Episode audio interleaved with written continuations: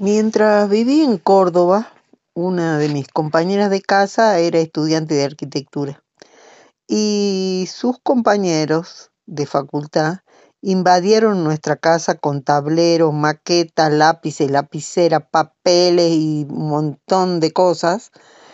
Y ahí conocí al, el taller total, eh, un método muy interesante de estudiar arquitectura.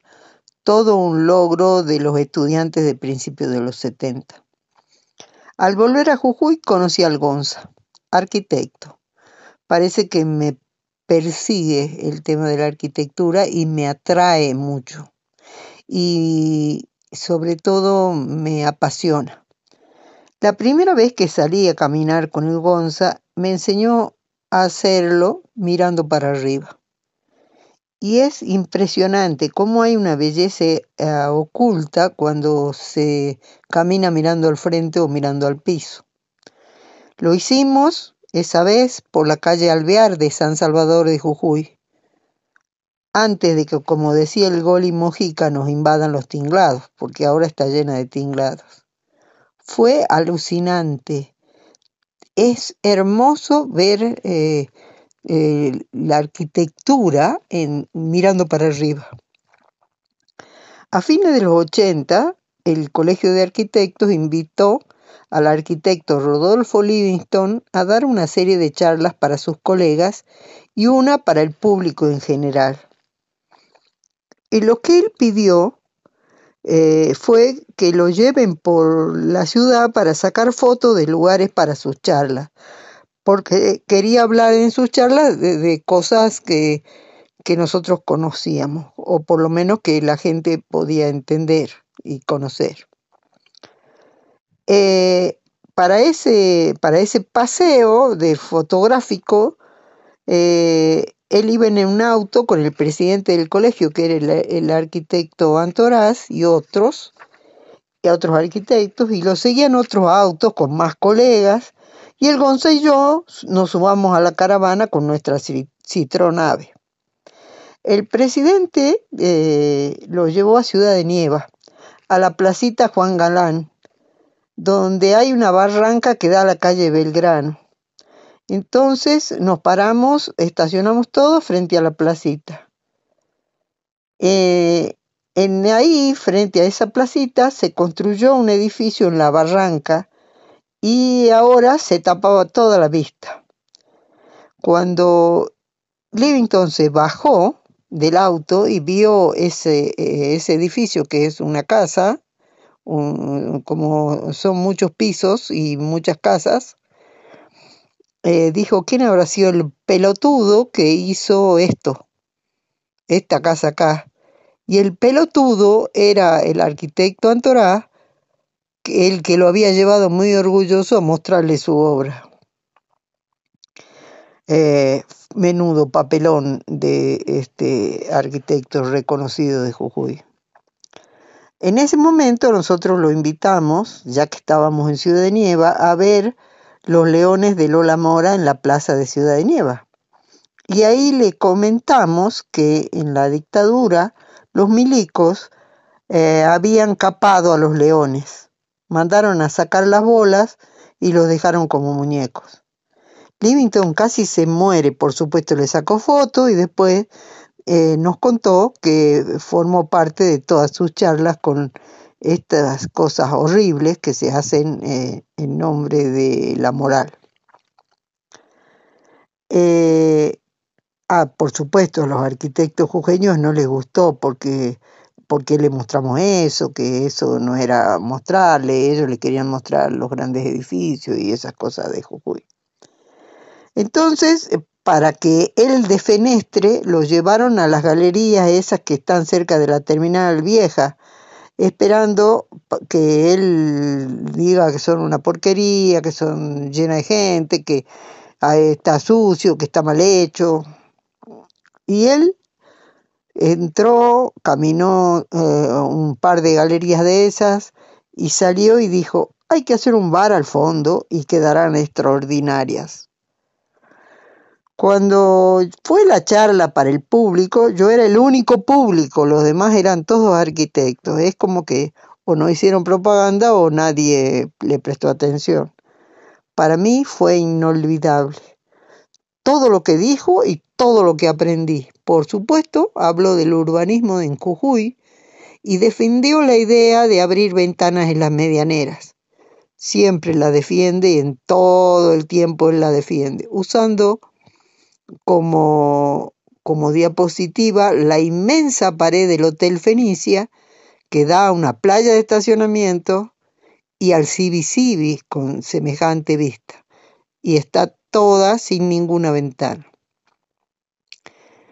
Nos contó que en la dictadura hicieron una plazoleta en Córdoba que se llama eh, Italia, creo, o Roma, no sé, que está Rómulo y Remo ahí, que queda en la Cañada y 27 de abril. Decía que los milicos sacaban los bancos de las plazas para que nadie se quede y que esa plaza la hicieron unos tan flaquitos que los hombres cuando se sentaban a los hombres cuando se sentaban les colgaban las bolas.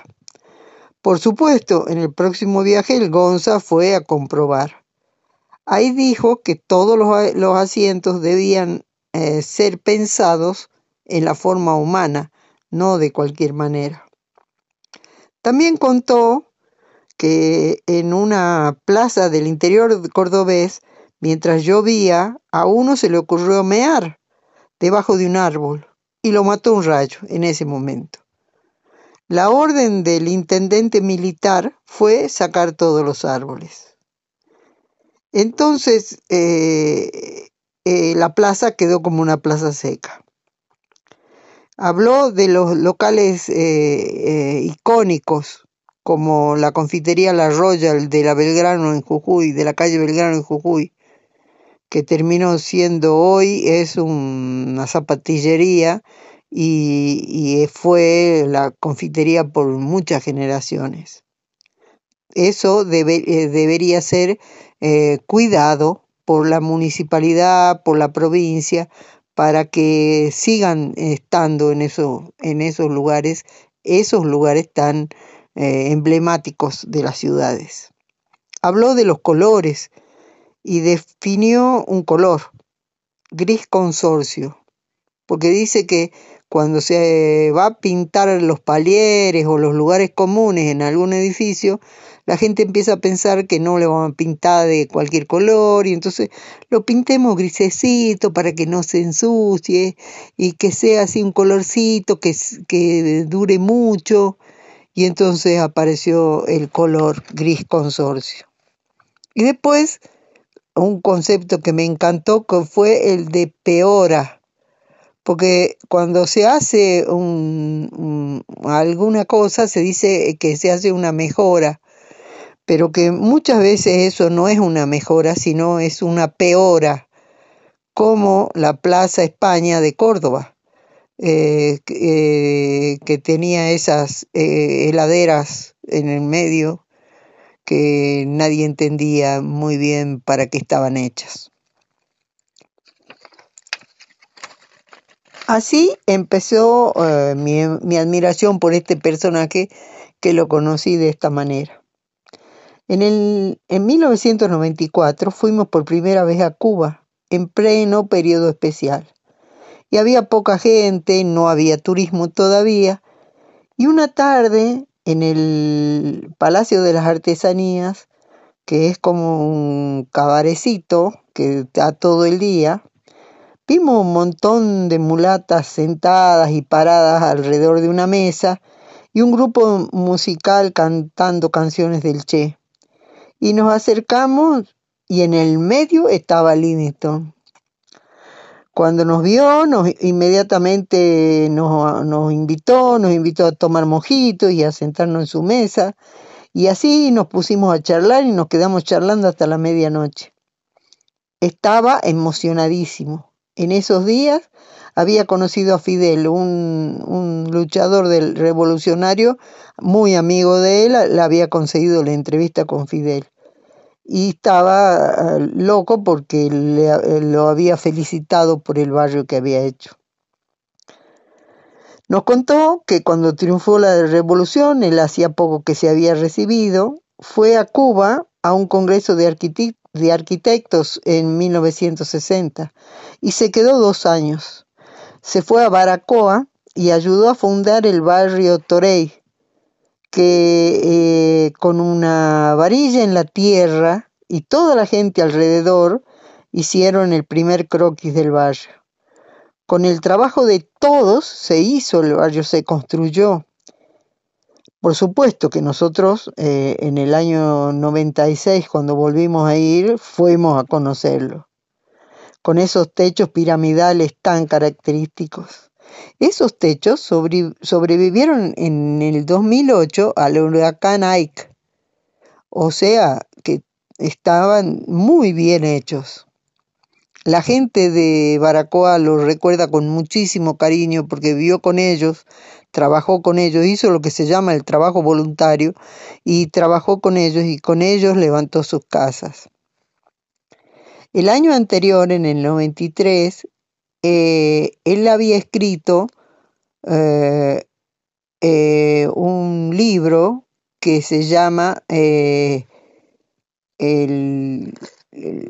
se llama Cuba existe, es socialista y no está en coma.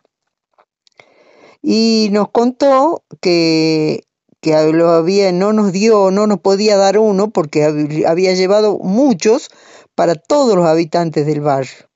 Por supuesto, nosotros lo compramos a la vuelta, tiene de todo y cuenta y explica cómo funciona Cuba eh, urbanísticamente, cómo funcionan los habitantes. Eh, es muy interesante y lo más lindo es al final tiene unas cuantas recetas de comidas cubanas. Después de ese encuentro lo vimos una vez más en Cuba y nos encontramos y otra vez charlamos y otra vez nos pusimos al día con lo que nos pasaba. Y lo seguimos leyendo, seguimos leyendo sus libros, eh, lo, seguimos en el Centro Cultural Recoleta y todas las peripecias que tuvo que pasar. lo leímos en la revista Humor y en Página 12 y compartimos en nuestro trabajo sus conceptos. Ayudar a la gente a vivir mejor no desarmar todo, sino modificarlo de acuerdo al pensamiento del usuario y poner en práctica lo que llamó el método, que se basa en la escucha, porque dice que la Facultad de Arquitectura no se enseña a escuchar y es lo que debería hacerse. Se escucha construyendo a la medida de los deseos de quienes habitan eh, el edificio que vamos a construir. Livington es un imprescindible, definido por él mismo como un arquitecto de familia.